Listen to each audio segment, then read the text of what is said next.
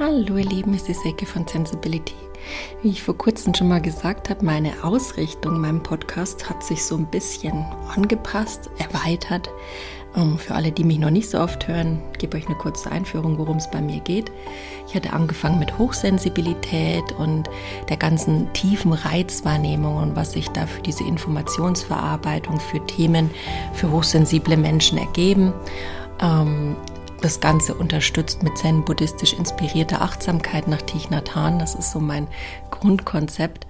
Und ähm, ja, mittlerweile hat sich das von der Hochsensibilität ausgeweitet auf die Neurodivergenz. Neurodivergenz bedeutet für mich, jeder Mensch hat neuronale andere Verknüpfungen im Hirn aufgrund seiner Erfahrungen, aufgrund von Vererbungen, Traumata, all sowas setzt sich genetisch und im Hirn fest, zum Teil schon bewiesen. Und ich bin der Meinung, dass wir einfach alle vielfältig sind. Wir Menschen sind alle einzigartig und anders. Und darin ist manchmal Herausforderung zu sehen, an der man aber arbeiten kann, nicht in Form von Selbstoptimierung, sondern in Form von Wohlgefühl, zu sich zurückkommen, der sein, der man ist, authentisch sein. Und ähm, ja, diese Themen möchte ich gerne mit euch besprechen. Nur mal so am Rande. Ich habe ADHS, habe ich auch gerade mit 43 diagnostiziert bekommen. Ähm, ist aber für mich nicht so, dass ich hier ausschließlich so ein Channel sein werde, der über ADHS berichtet, weil wie gesagt, ich gehe davon aus, dass alle von uns neurologisch anders sind und jeder seine Besonderheiten und Talente und viel Potenzial in sich trägt, egal wer er ist und was er für eine Diagnose hat.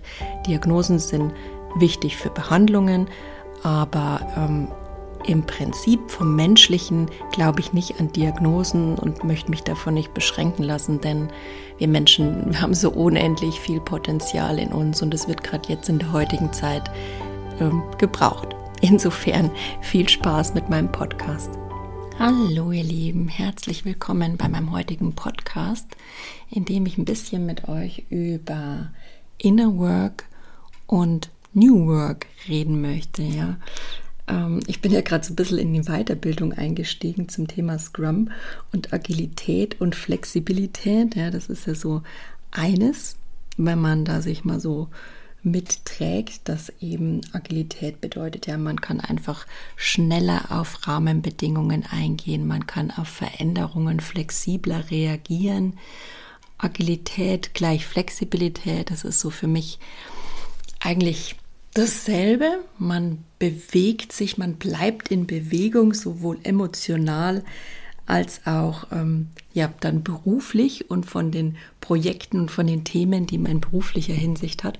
Und es inspiriert mich doch gerade einmal drüber nachzudenken, auch wie man diese agilen Konzepte, zum Beispiel Scrum, mache ich da gerade eine Zertifizierung, eben auch so ähm, ins Leben transportieren kann oder wie das einfach auch menschlich gelebt wird.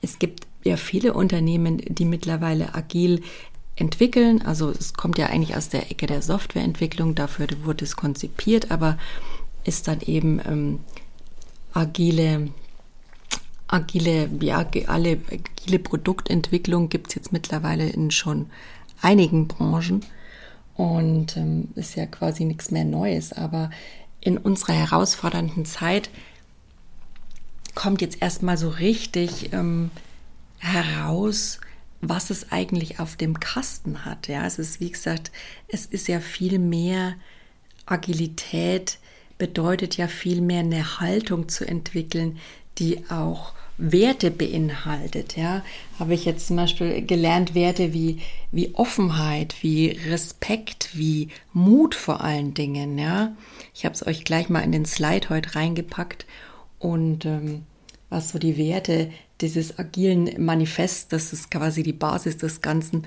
das so 2000, ähm, 2010 ist dieses Scrum Guide entstanden und das agile Manifest so ja, 2000 Anfang. Daraus hat sich das Ganze ein bisschen abgeleitet. Ähm, und diese Werte finde ich eigentlich spannend, weil das ist ja jetzt mehr auf Unternehmensseite in wirtschaftlicher Richtung, dieses ganze Scrum-Konzept.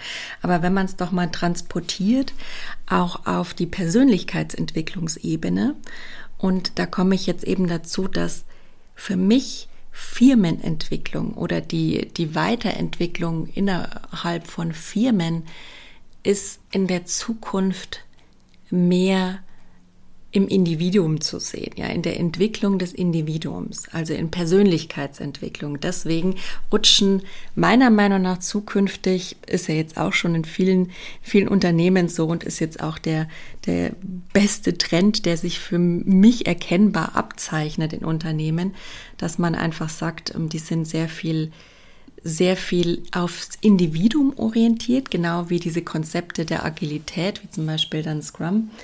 Ähm, die sich auf das Individuum besinnen, also mehr das Individuum. Es geht dabei um ein Framework, das einen Rahmen bildet, aber noch genug Potenzial, genug Möglichkeiten und auch viel mehr Möglichkeiten dadurch schafft, ähm, als man dann zum Beispiel in dieser ganzen Planungswelt, die wir bis jetzt hatten, auch vor allen Dingen in der Wirtschaft hatte, ja, die Entwicklung nach Meilensteinen zum Beispiel. Du schreibst einfach runter, ähm, ich habe nacheinander Task A, also Aufgabe A, Aufgabe B, Aufgabe C, die müssen nacheinander durchlaufen und dann erst erreiche ich ein gewisses Ziel. Ja, also du quasi du planst fest, wann du was wie nacheinander zu erreichen hast. Ja, das sind so Konzepte der Vergangenheit. So haben wir auch vergangen gelebt. Aber das ist nicht mehr zukunftsträchtig, denn es ändert sich doch jeden Tag was. In wessen Leben ist nicht jeden Tag die Bedingungen vollkommen anders? Und genauso nicht ganz so schnell ist es vielleicht bei Produkten, aber auch hinter unseren Kunden stecken ja Individuen und Menschen, um es mal so zu sagen. Und auch da, die haben das Bedürfnis, dass sich dann eben auch was ändert. Und somit finde ich das gerade spannend, diese Konzepte der Agilität, die ja eigentlich klar in wirtschaftlicher Hinsicht entstanden sind, die auch mit Inner Work in Verbindung zu bringen und aufzuzeigen, wie das denn so ganzheitlich, holistisch funktionieren kann. Also so ein bisschen einfach mit den Gedankenspielen drüber reden. Ich persönlich liebe ja das Zukunftsinstitut, dass sich da auch ähm, eben Gedanken macht, wie sieht die Arbeitswelt oder wie sieht überhaupt die Welt in, in ja, langfristig, mittelfristig, kurzfristig aus, also kurzfristig eher in fünf Jahren, mittelfristig so 10, 15 Jahren und langfristig eher so in 25 Jahren. Ähm, schaut da gern mal rein bei zukunftsinstitut.de. Ich, ich schreibe euch das auch mal rein. Die veröffentlichen da auch immer die Megatrends, was gerade so die, die Schlagworte auch sind. Und ähm, im Punkto Arbeit und im Punkto Gesellschaft überhaupt, bei denen sich immer mehr abzeichnet, dass der Mensch, das Individuum immer mehr in den Fokus rückt, ja, dass nicht mehr so kurzfristige Strategien angewandt werden, vor allen Dingen wirtschaftlicher Hinsicht, da mal zu drehen, ähm, was äh, puncto Kostenreduzierung, was dann wieder ja, sich natürlich auf die Umwelt auswirken könnte, weil es Maßnahmen sind, die jetzt nur die Kosten betreffen, finanzieller Natur, aber die Umwelt zum Beispiel belasten. Und ähm, wenn man dann den Menschen mehr und die Menschlichkeit wieder bei allem was uns betrifft, im privaten und beruflichen, wieder, wieder mehr ins Zentrum der Betrachtung steht, auch, auch wirtschaftlich, dann gibt es da beim Zukunftsinstitut ähm, doch immer ganz interessante neue Perspektiven, die sich da abzeichnen. Also klar, Gender Shift ist auch wichtig, Silver Society, also quasi unsere fortschreitende ähm, Alterung der Gesellschaft, wie man damit zukünftig umgehen will, ist ja auch so ein New Work-Thema. Und da muss man schon sehr individuell einsteigen und sehr viel mehr Möglichkeiten und Flexibilität bieten, um den Menschen, die ja auch zukünftig vielleicht an immer mehr Krankheiten oder auch ja aufgrund unserer Ernährung, unserer Umweltverschmutzung kommt es auch zu verstärkten Entwicklung von Krankheiten oder anderen Krankheitsausprägungen. Und da muss unsere Gesellschaft dann auch flexibel Wege finden, den Menschen auch ähm, Jobs und Brotverdienst zu ermöglichen. Sonst sind wir da ziemlich schnell an der Grenze. Ne? Aber jetzt erstmal zum Thema New Work zurück. Also wie gesagt, die Werte fand ich besonders interessant, die jetzt bei Scrum so herausgearbeitet wurden, wie zum Beispiel Mut. Ja? Mut in persönlicher Hinsicht braucht es ja heutzutage für alles, wenn du selbstbestimmt und in deiner Selbstwirksamkeit sein willst. Schon allein eine eigene Meinung zu haben, da braucht es ja schon ganz schön viel Mut und da dürfen wir alle erstmal wieder hinkommen, unsere Meinung zu entwickeln und auch überhaupt unsere Werte uns mal wieder klar zu machen, ja, diese Werte, die überhaupt lange Zeit so bisschen im Verborgenen schlummern, weil man einfach in diesem Stress, in der Hektik, im Funktionieren gefangen war. Und dahin zu kommen, sich zu überlegen, okay, was sind meine Werte und was sind meine Bedürfnisse als Mensch, als Individuum, wo liegen meine Grenzen, wie fühlt sich denn für mich überhaupt ein ein Leben in Wohlgefühl an, ja, und daraus abgeleitet eben, ja, was darf ich dafür noch entwickeln oder was lohnt sich denn da aufzubringen, um für mich immer mehr in mein Wohlgefühl zu kommen. Und für mich steht da Mut an erster Stelle. Das ist bei uns Menschen gerade sehr gefragt, finde ich, und das ist auch sehr unterstützend, weil es uns einfach wieder viel näher zu uns bringt.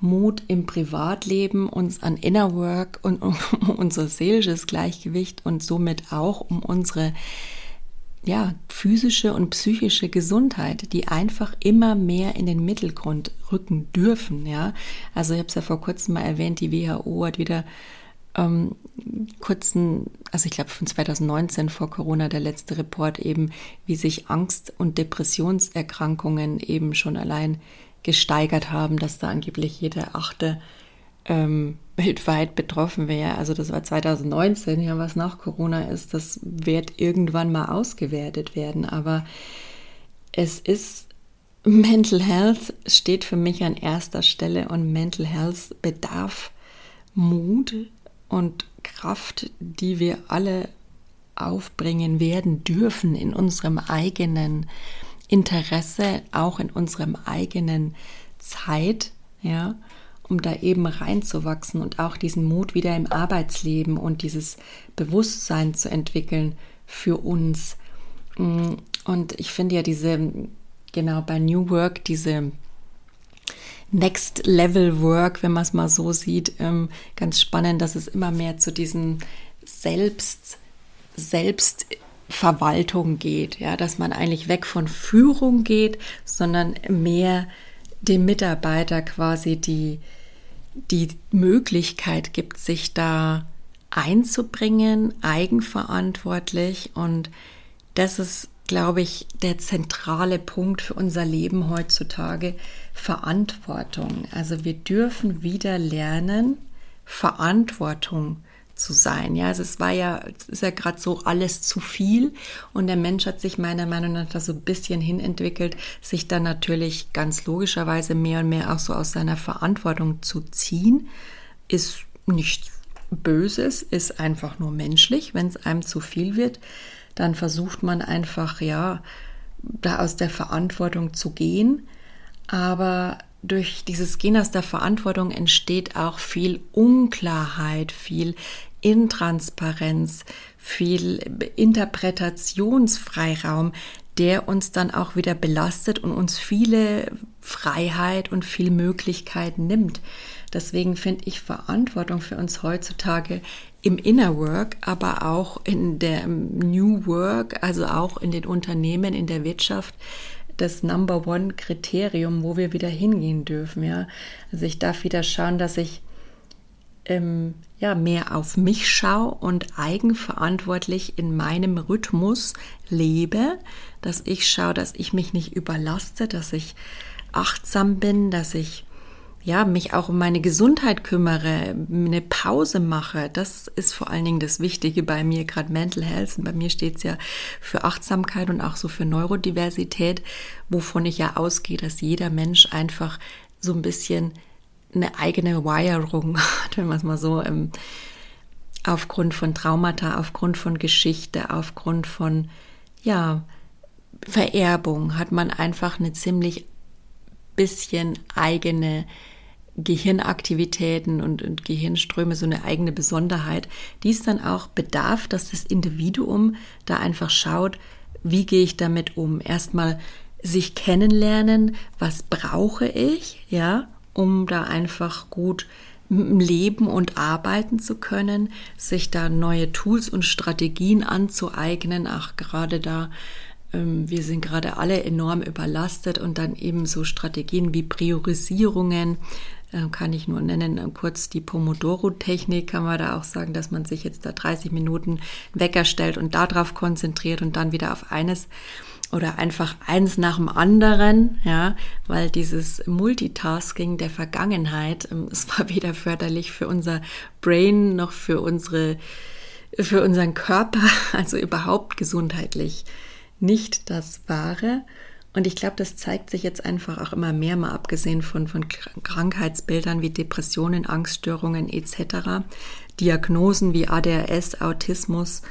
Ähm, das sind einfach so Sachen, die viel mit unserem Leben zu tun haben, aber auch natürlich mit Vererbung, aber auch mit, mit Ernährung und Umweltbelastung. Das sind alles so Sachen. Und da dürfen wir uns überlegen, wo setzen wir bei uns an, bei unserer Inner Work, aber auch die Gesellschaft und die Unternehmen dürfen sich da auch überlegen.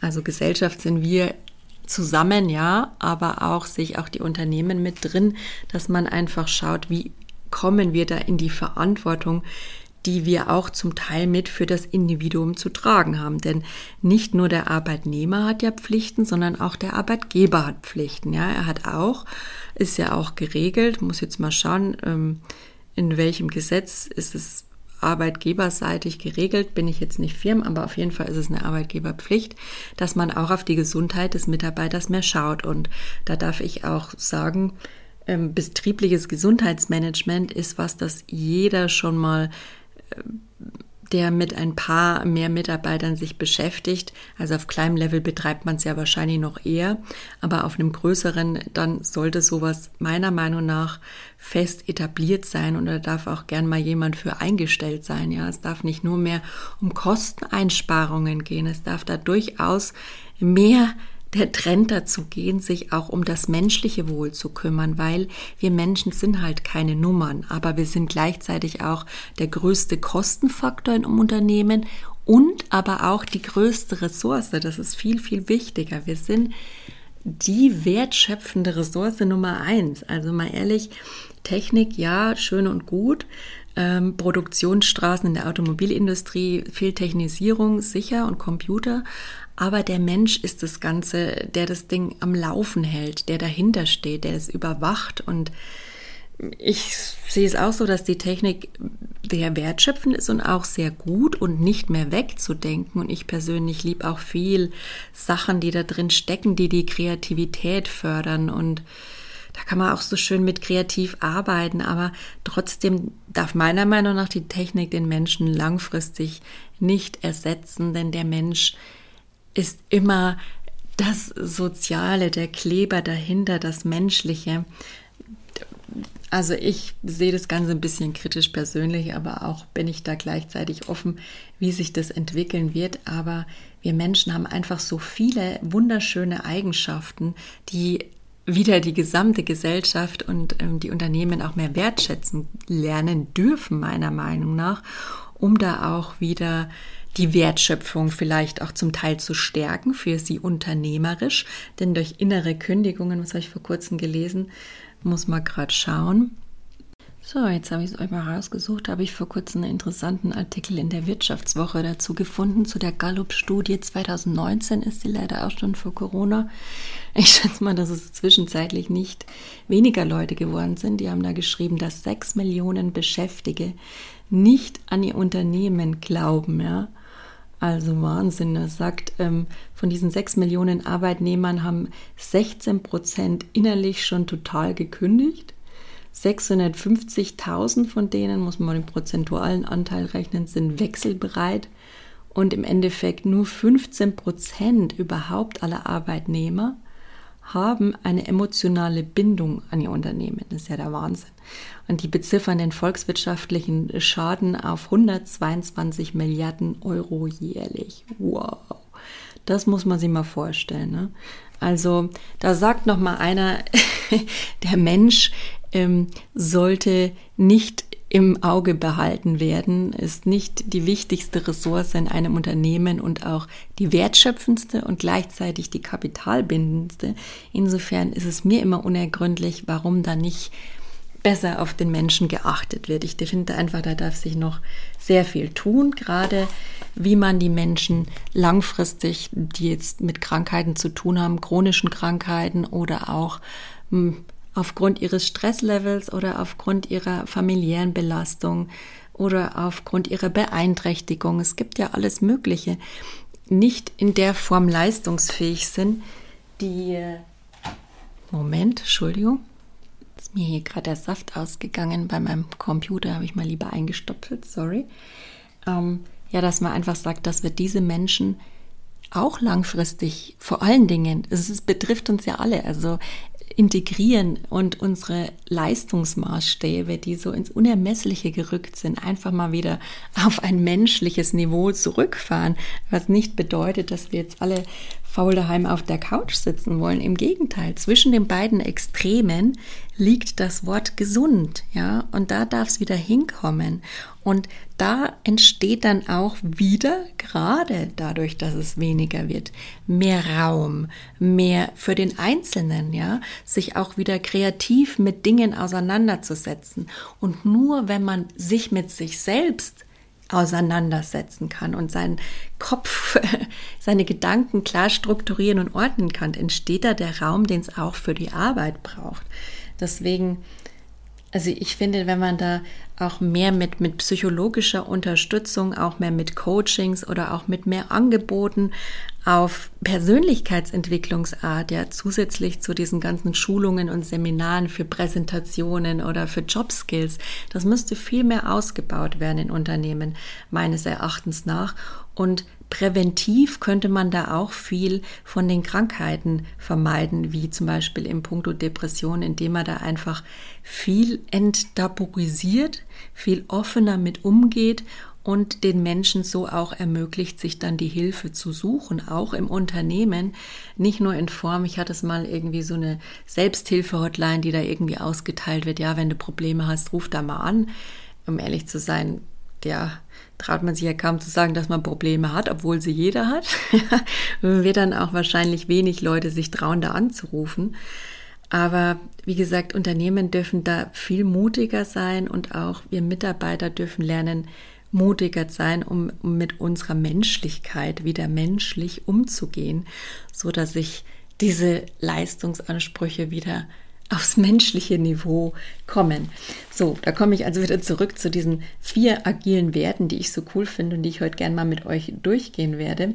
Also wie gesagt, Mut ist ein ganz wichtiger Wert, den wir für Inner Work und für ja, New Work oder Next Level Work im Arbeitsleben unbedingt alle brauchen, auch auf der Führungsebene, ja. Gerade im Punkto Führung, man darf sich viel mehr auch wieder mit Emotionen auseinandersetzen. Man darf Emotionen zeigen, man darf Emotionen zulassen lernen, man muss sich jetzt nicht hinstellen und jeden seinem Leid klagen und vor allem ähm, in, in, in, ja, Weinausbrüche ausbrechen, wobei ich das durchaus legitim finde und da ist es auch keine Schwäche, diese Gefühle mal zu zeigen, aber es muss jetzt nicht zum Tagesgeschehen gehören. Ne? Also immer so ein zwischen den Extremen versuchen, in der Mitte liegt für mich die Lösung und da dürfen wir alle lernen, uns wieder einzupendeln. Ja? Und ja, das wäre jetzt zum Thema Mut. Respekt ist natürlich ein sehr wichtiger Wert, den agil auch mehr gelebt werden darf, sowohl im beruflichen als auch im privaten. Wie man schon allein Social Media mit Menschen umgeht, die man gar nicht kennt, ja. Also man geht ja meistens mit den Menschen, die man kennt und die einem am Herzen liegen, besser um. Wobei es dann auch das krasse Gegenteil gibt, weiß jeder anders. Ich bin eher so, dass ich sage, mit denen gehe ich besser um als tendenziell als mit denen, die ich nicht kenne, weil die kenne ich einfach nicht, da weiß ich nie, wie die ticken. Das passiert auch manchmal durch Zufall, dass man dann natürlich in Fettnäpfchen tritt, obwohl ich so ein Mensch bin, der sagt ja, ich achte darauf, aber kann keiner wissen, was man da jetzt beim anderen auslöst, weil das einfach sehr individuell auf dessen Geschichte und Gesundheit und Verfassung gerade ausgerichtet ist. Dennoch ist es, finde ich, so ein Unterschied, ähm, ja, ob jemand einem sehr nahe steht oder fremd ist. Und auch da auf beiden Ebenen so einen gewissen Respekt und so eine gewisse Offenheit für aufzubringen. Das finde ich für uns heutzutage auch wichtig. Aber wie gesagt, es gibt auch Menschen, die das anders sehen oder die sagen, es ist auch eine Form, ist ja auch bei Kindern so, dass man sagt, es ist auch eine Form von Respekt, wenn die in der Familie dann sich ausdrücken können. Das ist natürlich auch so, damit meine ich, ähm, nicht, dass man Gefühle unter den Tisch kehren soll, sondern da darf auch Wut sein, da darf auch Trauer sein. Alle Gefühle dürfen auf allen Ebenen gezeigt werden. Aber es gibt, finde ich, auch so einen Unterschied, Gefühle respektvoll rauszulassen ähm, und die nicht jemand einfach so an Kopf zu knallen, wobei es natürlich auch immer wieder dazu kommen kann, ja, je nachdem, wie man gerade drauf ist. Da kann sich keiner von uns ausnehmen, egal wie wie viel man da gelernt hat und wie viel man da ähm, im Leben erfahren hat. Es gibt halt immer Stresspegel, die nach oben schnellen, die gerade unserer heutigen Zeit ist das eine einzige Achterbahnfahrt für, also ich würde mal sagen, für 99 Prozent der Menschen, ja.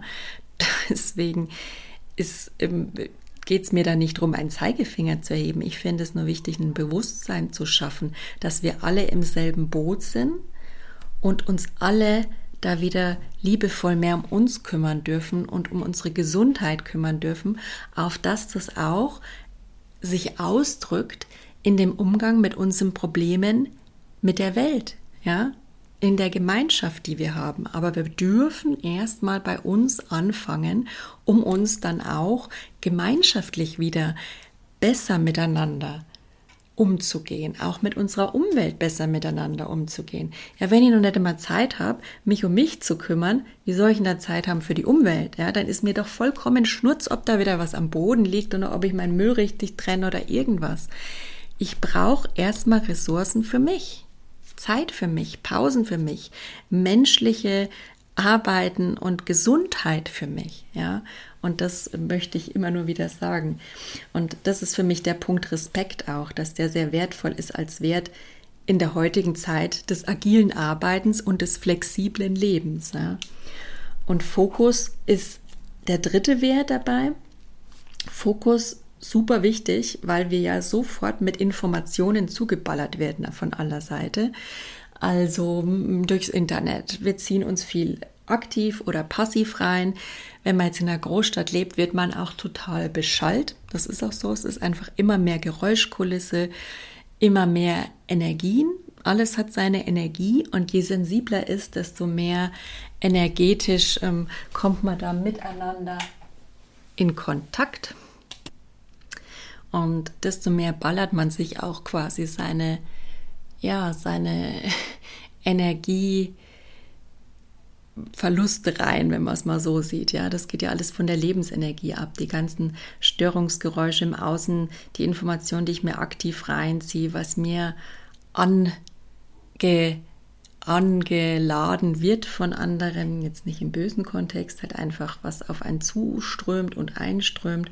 Und deswegen ist das Wichtigste, uns da auch Techniken zu finden, die uns dabei unterstützen, uns zu fokussieren, sei es Sport, sei es ähm, jede Form der Bewegung, alles, was uns irgendwie auch Spaß macht, nicht wo wir uns zu zwingen müssen, sondern auch was wirklich uns erfreut und uns einfach in die Körperlichkeit auch bringt.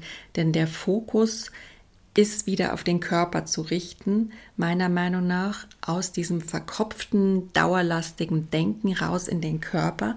So spüren wir uns wieder, so kommen wir wieder zu uns.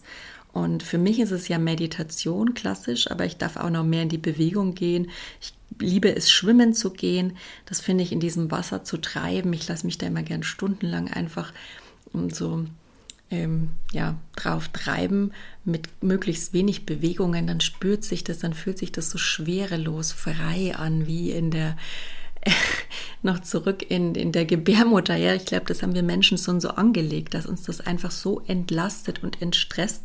Probiert es mal für euch, also kann ich total empfehlen. Der Fokus ist, ähm, wie gesagt, der dritte Wert.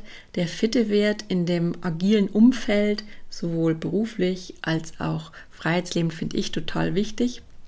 Ja, Commitment, also sich da einfach zu committen, das ist einfach so eine Art der Verantwortungsübernahme. Ja, sind wir wieder beim Thema Verantwortung. Ich habe gerade mal gegoogelt, was die Definition von Verantwortung überhaupt ist, Verpflichtung dafür zu sorgen, dass alles einen möglichst guten Verlauf nimmt, das jeweils Notwendige und Richtige getan wird und möglichst kein Schaden entsteht. Oh, wow, wow, da schwirrt mir schon der Kopf. Euch bestimmt auch, aber es geht darum, einfach für euer Handeln, ähm, ja, euer Handeln bestmöglichst für euch erstmal zu gestalten und dann natürlich auch für die Gemeinschaft, aber in erster Linie erstmal für euch. Und ich glaube, dass darin auch ähm, die Gemeinschaft beinhaltet ist, weil wenn man da wirklich auf sich hört, sind wir Menschen soziale Wesen, die auch auf Gemeinschaft angelegt sind. Ja, also ich glaube nicht, dass wir moralisch Entscheidungen, wenn wir bei uns sind, treffen, die für die Gesellschaft nicht vertretbar wären. Aber da dürfen wir halt erstmal zu uns kommen und lernen, die Verantwortung für unsere Handeln selbst zu übernehmen und auch zum Teil raus aus diesem Opfermodus zu kommen. Ja, kenne ich selber gut genug. Ist immer irgendeiner an irgendwas schuld aber dann einfach sich wieder den Kopf klar zu rucken und hinzuschauen, naja, hat auch mit mir zu tun und gut, manchmal gibt es auch Missverständnisse und manchmal läuft es unglücklich, aber dieses Schulddenken, Schuld ist meiner Meinung nach nicht real, es basiert auf Erwartungen, die aufgrund ja, der Menschen ihrer Lebensgeschichte, ihrer Erziehung entstehen und die sind nur wirklich sehr vielfältig und da gibt es kein richtig und falsch, also sind die für mich nicht real. Insofern ist es Schuld auch nicht. Und Verantwortung ist das Einzige, was uns da wirklich in die Selbstwirksamkeit bringt. Auf der persönlichen Ebene und vor allen Dingen auch auf der beruflichen Ebene. Und was habe ich da für einen schönen Spruch gelesen in diesem tollen Buch, das ich auch mal wieder propagieren kann. Das heißt New Work Needs Inner Work, äh, im Wahlen Verlag erschienen von Breitenbach und Rollo.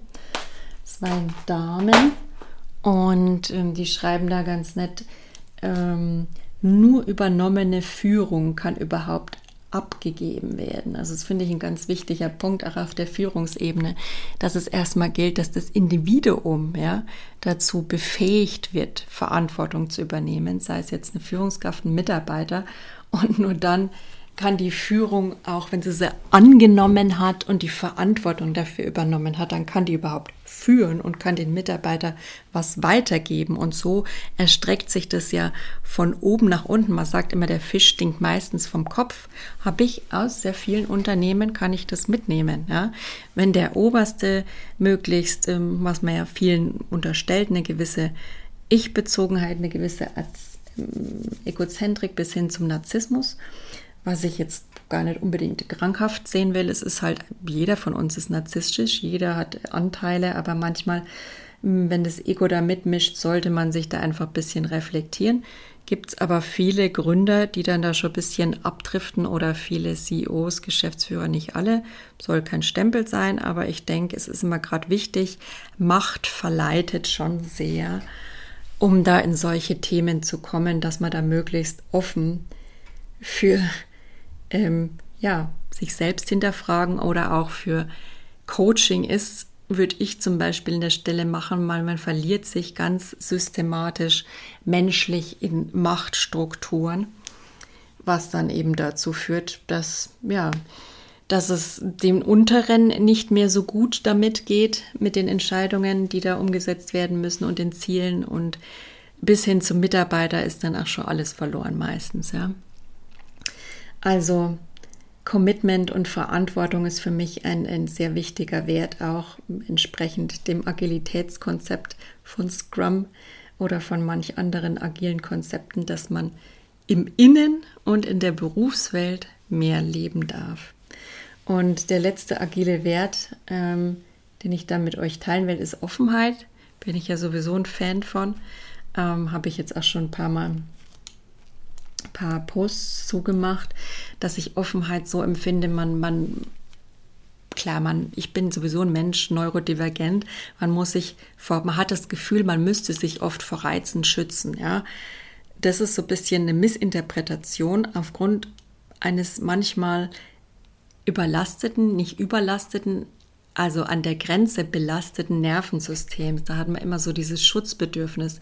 Aber je mehr man zu sich selber wieder kommt und lernt, sich da ein bisschen runter zu regulieren, durch Atmung, durch Fokussierung, ich hole mir meine Energie zurück, ich bin bei mir, ich spüre in meinen Körper, ich erde mich, ja, ich bleibe einfach nur kurz stehen, halt den Mund, atme ein paar Mal tief und bewusst in den Bauch und folge ähm, dem Atmen in mir, dann komme ich ganz schnell wieder dahin, dass ich mich spüre und dann diese Form von, von Schutz gar nicht mehr brauche, der mir es ermöglicht, auch wieder mit anderen in Kontakt zu kommen, in diese Offenheit zu kommen. Die Offenheit ist eher so Offenheit im Zuhören, nicht, dass ich jetzt alle über meine Grenzen drüber walzen lasse oder jedem zuhören muss oder alles mir annehmen muss oder mich gar nicht mal um mich kümmern darf oder ich an zweiter Stelle stehe. Nee, nee, das ganz im Gegenteil. Man steht schon selbst an erster Linie, darf die Verantwortung für sich übernehmen und seine Grenzen und sich auch schützen, in Anführungszeichen, je schutzbedürftiger das eigene Nervensystem gerade ist. Aber dennoch meine ich in der Offenheit im Punkto Toleranz, im Punkto Zuhören, aktives Zuhören. Kann ich auch mal meinen Mund halten, fällt mir persönlich als sehr mitteilungsbedürftiger Mensch und, und der so, der so viel Freude hat am Kommunizieren und auch so viel gern den anderen mitgeben würde, wenn sie es denn noch nicht wissen. Ich gehe jetzt nicht davon aus, dass einer dass ich mehr weiß als andere, das will ich damit nicht sagen. Aber ich finde es einfach so wunderbar, sich zu bereichern, einen Austausch zu haben, ja auch vor allen Dingen im beruflichen Umfeld. Was mir immer total fehlt, ist, dass es Leute gibt, die Sparring leben, ja, und ähm, dieses Lifelong Learning, das ist für uns das super Wichtigste, für uns als Mensch und für uns als, als, als Ressource ja, oder als Mitarbeiter. Ähm, dass wir uns einfach gegenseitig befähigen und austauschen. Und das ist auch das, was ich mit Sensibility und meinem Podcast und meinem äh, Insta-Auftritt machen will und meinen mein Posts, äh, meinen Blogs, dass man eben Wissen, das von Wert ist, weitergibt. Das versuche ich und gerne auch Feedback von eurer Seite. Konstruktives Feedback ist da auch wichtig.